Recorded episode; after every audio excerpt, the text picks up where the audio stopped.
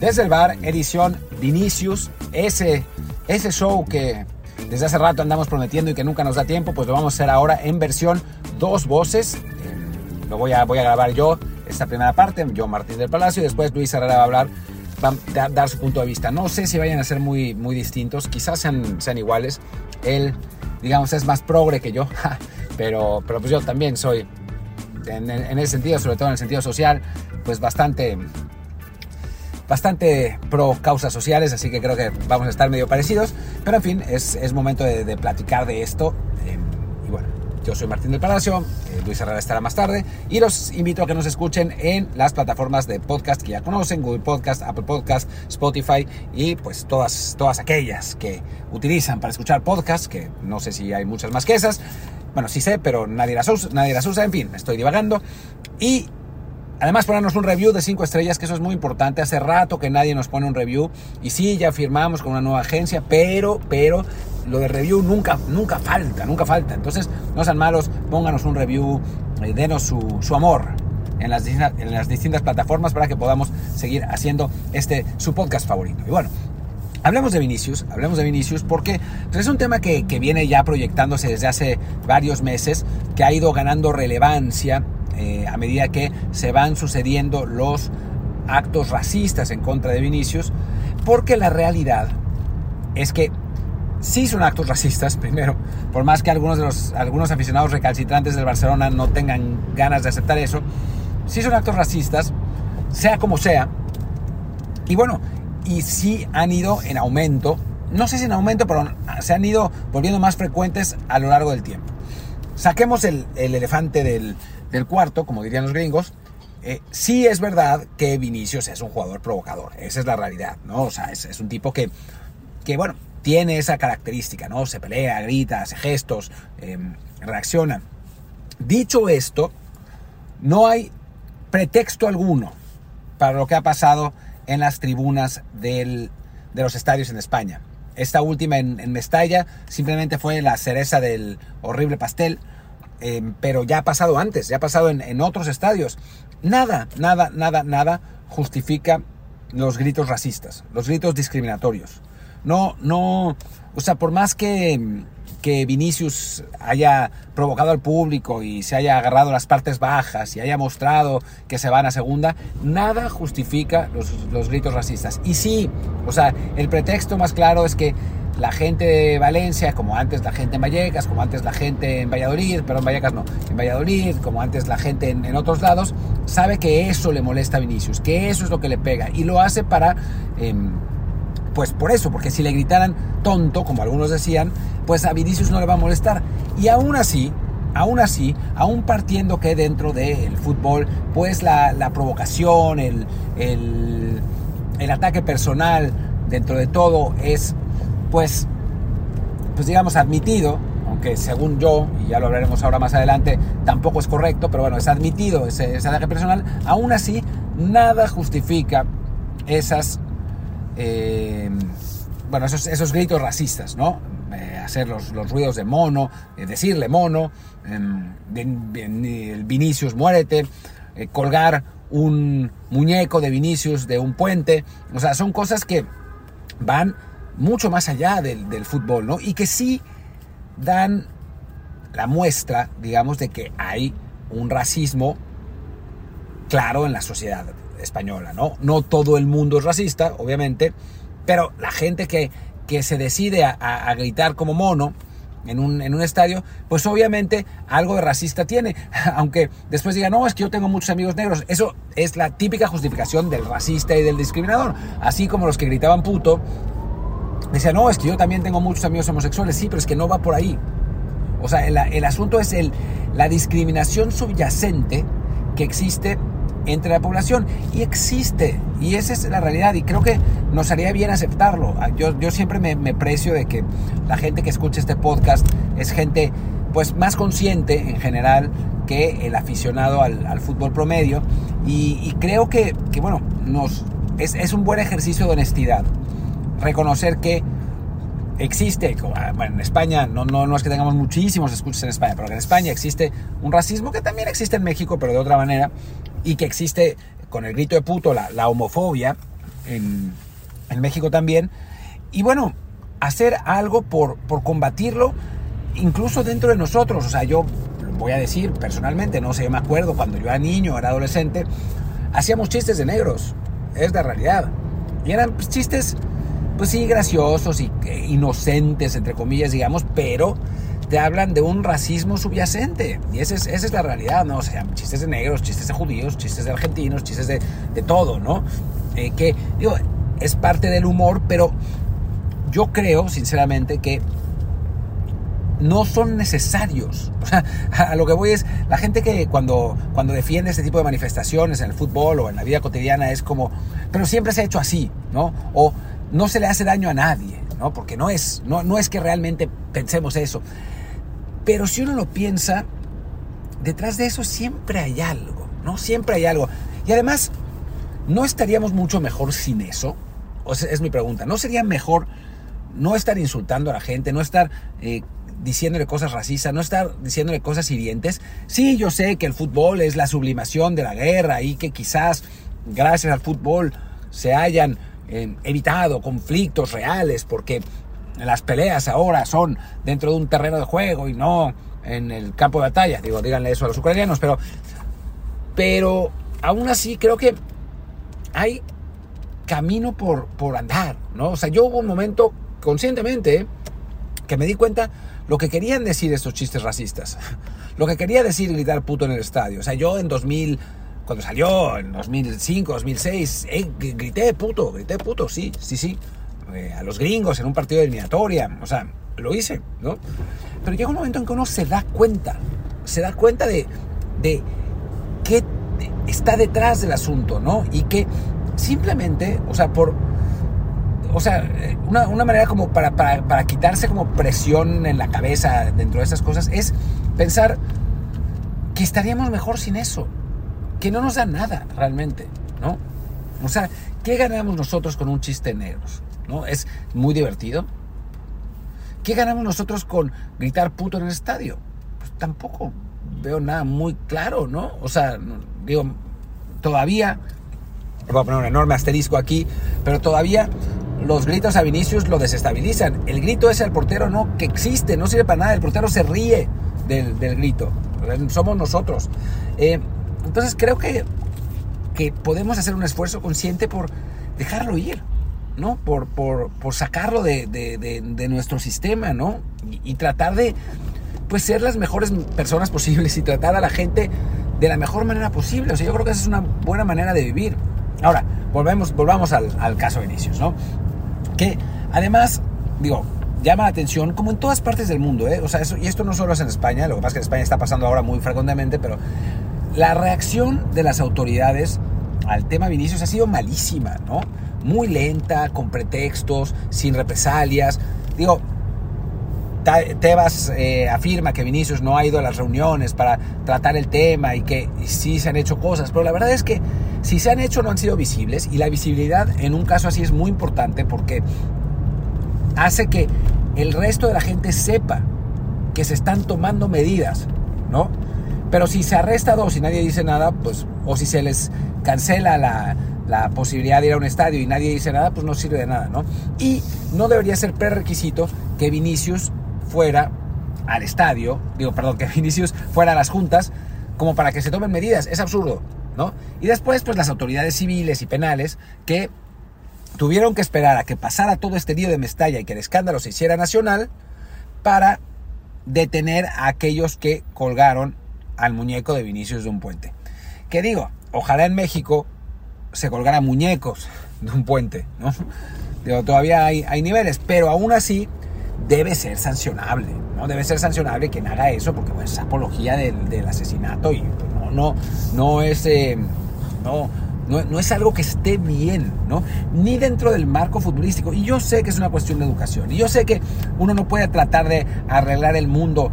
Eh, bueno, uno puede tratar, ¿no? Pero uno no va a arreglar el mundo con estas cosas. Pero si cambiamos uno por uno, después quizás podamos cambiar a más gente, ¿no? O sea, mientras más, más podamos eh, cambiar en ese sentido. Y eso también creo que eh, va dentro de lo que hemos hablado muchas veces aquí en Twitter, etcétera, de el dejar de justificarnos porque las cosas le pasan a los de nuestro club y no a los del otro club.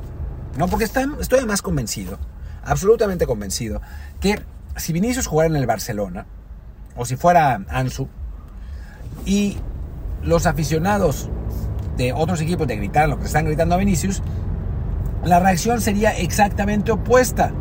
Todos los aficionados del Real Madrid, no todos, pero bueno, muchos de los aficionados del Real Madrid que hoy defienden a Vinicius, lo atacarían, dirían que, oh, es que no puede ser, es un provocador.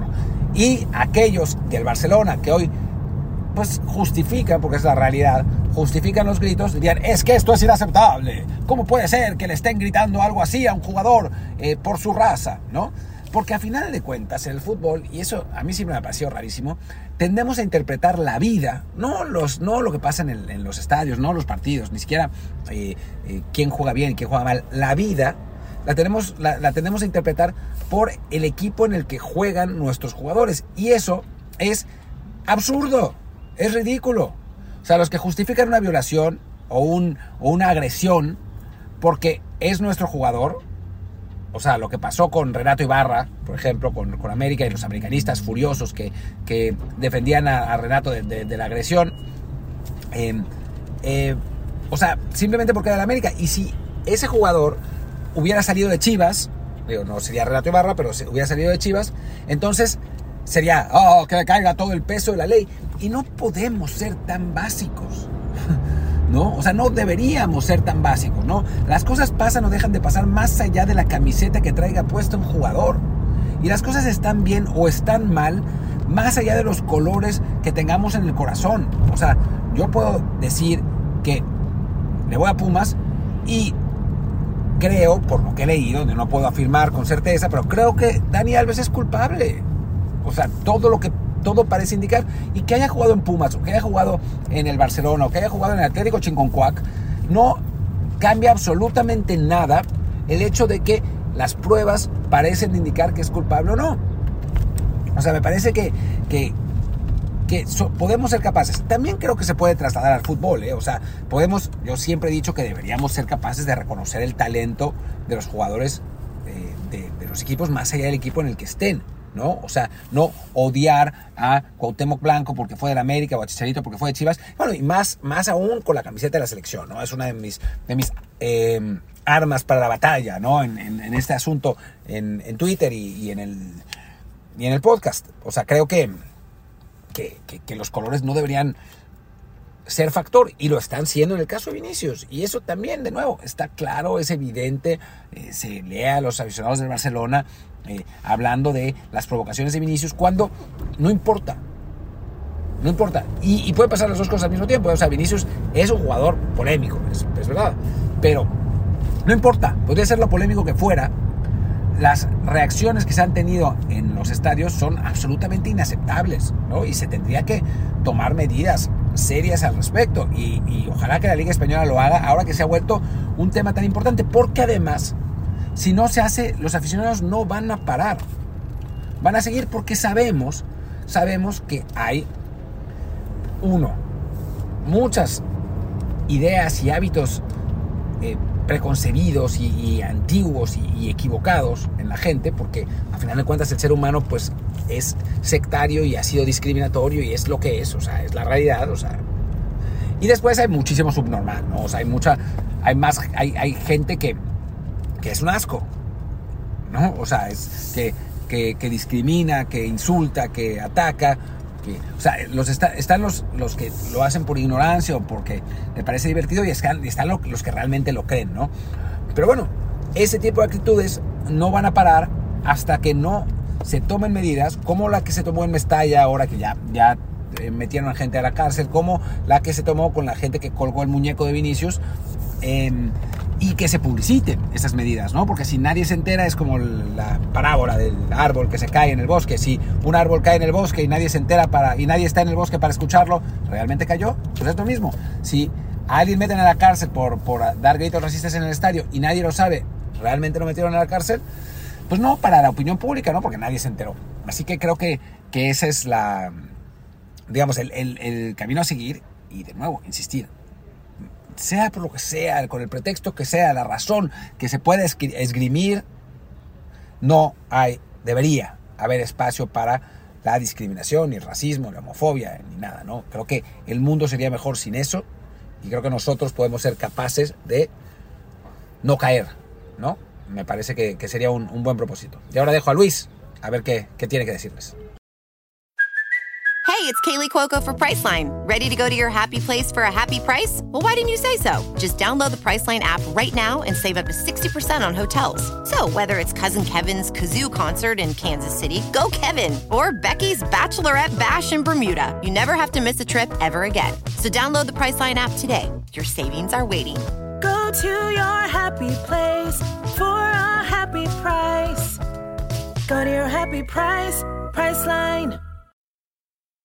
Gracias Martín, que la verdad ya no me dejas mucho, mucho más que decir. No, no quiero que este episodio acabe siendo en estéreo y que la gente que nos escucha, los miles y miles que seguramente están disfrutando estos episodios en los cuales hablamos más de temas sociales que, que del deporte y de la pelota, pero bueno, esos miles que ahí están aún escuchando esta segunda parte, eh, no queremos aburrirlos diciendo exactamente lo mismo los dos, ya escuché la, la parte que, que grabó Martín primero. Así que yo voy a intentar aportar un poquito eh, sin, sin repetir muchos argumentos, aunque sí, definitivamente al, pensar ambos casi lo mismo en esto, es, es, imposible de repente no repetir un poco, ¿no? Pero bueno, es, es el tema, ¿no? Es un tema importante, es, es, algo que evidentemente se puso muy fuerte en los medios en estos días porque se trataba de un juego del Real Madrid en la liga, una de las ligas más importantes del mundo, pero no, no es la única liga que lo está sufriendo y desafortunadamente es un problema que mucha gente no quiere enfrentar porque se niegan a reconocer una realidad, ¿no? Que es que el racismo existe, sea en su país, sea en nuestro deporte como es el fútbol, sea en nuestro entorno. A la gente le encanta decir que no, no es cierto, es que no, no es que sea racista, ¿no? No soy racista, pero le digo mono a Vinicius o a otro jugador de raza negra. No soy misógino, pero la novia de Israel Reyes es la culpable de que esté jugando mal. No soy homofóbico, pero no quiero gays en mi equipo. No soy xenófobo, pero no quiero a ningún naturalizado en la selección. A todos nos encanta decir no soy, pero, y esto pues me temo, aunque no les guste a muchos, es, pues es simplemente ponerse una venda en los ojos, no querer escuchar y no querer darse cuenta de la realidad. O sea, el racismo es racismo y lo que está padeciendo Vinicius eh, de parte de muchas aficiones en España y como lo padecieron también Samuel Eto'o, eh, Rudiger en su día, lo padeció también Neymar, hace poquito le pasó a Iñaki Williams en la Liga Española, ha habido también casos en el fútbol mexicano, en la Liga MX, que, que se pasó de puntillas sobre ahí, en esos, en, esos, esos temas. Recuerdo que hablamos, no sé si fue hace un año o poco más, de lo que pasó en un Santo San Luis, y siempre se quiere decir que no, no, no, simplemente es porque hay unas cuantas manzanas podridas. No son todos. Es este, son solo unos pocos, ¿no? Pasó ahora con lo de Mestalla, Valencia en, eh, contra Vinicius, que había gente que se aferraba a decir, no, no, pero es que no, no cantaban mono, decían tonto, tonto. Yo ya vi los videos. Y sí, hay videos que efectivamente muestran a gente cantando tonto, tonto. En varios de ellos se escucha también a una parte gritando mono y hay más videos en los que se ve a una buena cantidad de personas, se les escucha, también haciendo los gritos de mono, haciendo los u, u, u. Se, hay un video que circuló también mucho de previo al partido, de cómo le fueron a cantar a Vinicius, el eres un mono, Vinicius eres un mono. Y lo cantan además ya con una tonadita ya bien, bien hecha, bien planteada, bien, este, no digo bien hecha en cuanto que me parezca bien, simplemente, bueno, que ya, que la tienen ensayada y todo, ¿no? Y que se repite en varios estadios. Entonces, algo que de lo que hablaba un periodista español que se llama Nacho Carretero, que es el tema de que pues en su país, pero no solamente en su país, sino en varios más, hay varios tipos de racistas, ¿no? Por un lado, el racista evidente, el que sí grita mono y uh, uh, y le tira mierda a toda la gente de color o de otra raza o de que le caigan mal, y ellos sí están básicamente se puede pensar que son una minoría, el evidente, ¿no? El que dice eh, sandez y media, sea en un estadio, sea en la calle, sea en la escuela, sea en el trabajo, y, Y si no lo dice con más asiduidad es porque sabe que el resto de, de, la gente no lo, no lo, aprueba, pero de que existen, existen, ¿no? Y varios de ellos van al fútbol. Luego está, decía Nacho Carratero, el racista sutil, que es ese que espera a que exista una provocación, y provocación lo digo entre comillas, como fue en el caso de Vinicius, esto del gesto de a segunda, y con eso ya le basta para unirse al racista evidente y también gritar mono, negro de mierda, u, u, u, porque dice, bueno, es que ambos, sí está mal, pero, porque la palabra que más le encanta al racista sutil es el pero, el dicho esto, señala Nacho Carretero, es, no, no, no soy racista, pero me provocó. Y claro, como me provocó, entonces le puedo decir lo que se me da la gana. Cuando, como también creo que ya lo comentó Martín, un insulto racista es racista sin necesidad de contexto. O sea, usar eh, este tipo de expresiones no tiene justificación en ningún ámbito. O sea, también ponía otro periodista, Manuel Javois, el ejemplo de, de cómo se empezó a decir, pero es que ¿por qué? Si hay racismo contra Vinicius, ¿por qué a otros jugadores del Madrid que también son negros no les atacan así? Y es el mismo argumento que se usó en su día contra Neymar, contra Eto y otros, ¿no? Pero es que es porque ellos provocan, no porque seamos racistas. Y a ver, la persona de color no tiene que portarse como tú quieras para entonces merecer que no le hagas ataques racistas. O sea, si tú le dices negro de mierda a una persona de color, eres un racista. Se lo digas porque te nació, se lo digas porque te pegó, se lo digas porque lo ves robándole a una viejita. O sea, si le está robando a una viejita, es un ladrón que merece ir a la cárcel. Que tú le digas negro de mierda es que seas racista y ya. O sea, pueden ser ambas verdad, que es un, gran tema como lo de Vinicius. Puede ser cierto que es un provocador, puede ser cierto que es un jugador inmaduro, puede ser cierto que es un jugador que, que le encanta meterse con la afición rival o con los jugadores rivales, y nada de eso justifica el hecho de que se usen ataques eh, racistas contra él, ¿no? Y bueno, ya les decía, ¿no? El racista evidente, el sutil y otro que es el racista futbolero que es el que simplemente cree que por estar en el caso en el fútbol se vale de todo. Si, si estoy, contra, estoy apoyando a mi equipo contra el rival, al rival le puedo gritar lo que se me dé la gana, que esto se queda dentro de los códigos del fútbol. El típico que va y grita es que es por echar carrilla. Lo mismo que pasa con el grito de puto. No, no, no es que yo sea homofóbico, lo que pasa es que ya lo hacemos todos para para espantar al portero, lo cual nunca pasa, o bien para, para quejarnos de todo lo que pasa en el fútbol mexicano, ¿no? ¿no?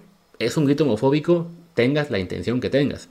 Como un insulto racista lo es, así lo estés diciendo a una persona de tu entorno o a un jugador del equipo contrario, que es además lo que más vemos esto, ¿no? De que eh, en esto del tribalismo, de defender siempre a los nuestros, de creer que el escudo lo justifica todo, Hoy muchos de quienes están quejándose con razón de los ataques a Vinicius, antes volteaban a ver a otro lado cuando el atacado era Iñaki Williams del Athletic, o cuando fue Eto, o cuando fue Neymar, y ni se diga en otros casos que los ha habido para todos lados, ¿no?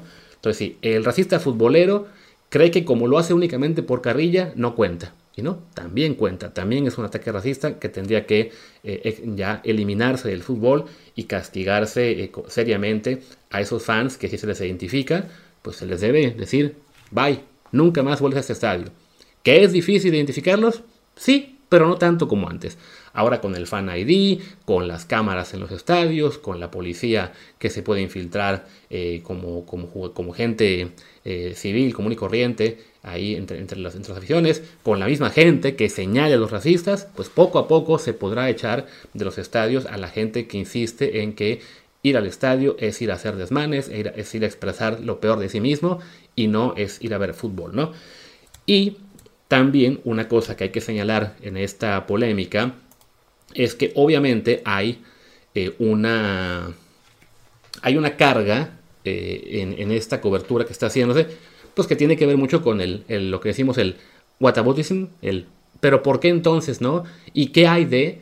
Y sí que es una queja, con cierta razón, de que ahora sí la prensa de Madrid y, los, y los aficionados y, prensa, digamos, este, también que le van a Real Madrid, aunque sea en otros países, ahora sí están muy pendientes del tema, cuando antes no lo estuvieron, como les decía, con Eto'o, con Neymar, con Iñica Williams, que no se quejaron tampoco cuando hubo un ataque al Barcelona en la cancha del Español porque estar festejando el título. O sea, que cada quien se fija en lo que le hacen a su equipo y no en lo que pasa con otros, ¿no? Y está mal, por supuesto que está mal. El problema es que siempre caemos en lo mismo de, ah, pues como lo hizo el otro mal, entonces yo también lo puedo hacer mal. Yo me haré tonto con lo que está haciendo el aficionado de, mis colores, pero luego me quejaré cuando se lo hagan a mis jugadores. Y no, y no, debe ser así. O sea, creo que más allá de ese porcentaje, sea pequeño, sea mediano, de aficionados sin cerebro, que simplemente lo justifican todo por el escudo, habemos más gente pensante, aficionados pensantes, periodistas pensantes, quiero creer que muchos escuchas de este podcast también pensantes, que podemos distinguir entre el bien y el mal y saber que las conductas racistas tendrían que quedar ya por completo eh, fuera de, nuestro deporte. Así no estoy mucho tiempo, ¿no? Entonces, se puede señalar, sí, que, que hay un cierto grado de hipocresía de la prensa de Madrid al darle ahora a esto un espacio y un ruido mediático que no tuvieron otros ejemplos pero más bien habría que agarrarlos de esto para que la próxima vez que ocurra esto, porque desafortunadamente va a ocurrir, y muy probablemente también le va a ocurrir a jugadores de otros clubes, de otras, este, quizá otras ligas, pero bueno, en otras ligas de repente pasa un poco menos, en España se ha vuelto algo eh, casi imposible de arreglar, pero bueno, ahora en lugar de decir, pero es que la prensa de Madrid no habló antes, pues hay que decir, ¿saben qué? Vamos a aplaudir a la prensa de Madrid por hablar contra el racismo, nos unimos y vamos a tomar nota para que si vuelve a pasar esto en Barcelona, o contra un jugador de Barcelona más bien, o contra un jugador de Atlético, o contra un jugador de un país distinto, pero que va a jugar a España por la Champions League, que se critique igual. Y solo así quizá se pueda erradicar. Insisto, va a tomar mucho tiempo, pero si en su día se, logró poner un, freno a los hooligans en Inglaterra, más allá de que a últimas fechas algunos quieren regresar, pues si se les pudo frenar, que era un gravísimo problema en el fútbol inglés, ¿Por qué no se puede también poner un freno a los racistas en el fútbol, tanto español como mexicano, como el resto del mundo? Y bueno, creo que ya con eso podemos ir cerrando este episodio que les decía, sé que siguen aún escuchando miles y miles de, oyentes que les encanta que no hablemos de fútbol cancha, sino de fútbol afuera, pero creo que este caso sí era muy importante y no lo queríamos dejar de lado por ser algo que, bueno, lo vivimos en el fútbol y también como sociedad y un poco incluso directamente en persona, cada uno al estar viviendo en un país distinto al nuestro, al convivir con gente de muchos orígenes diferentes.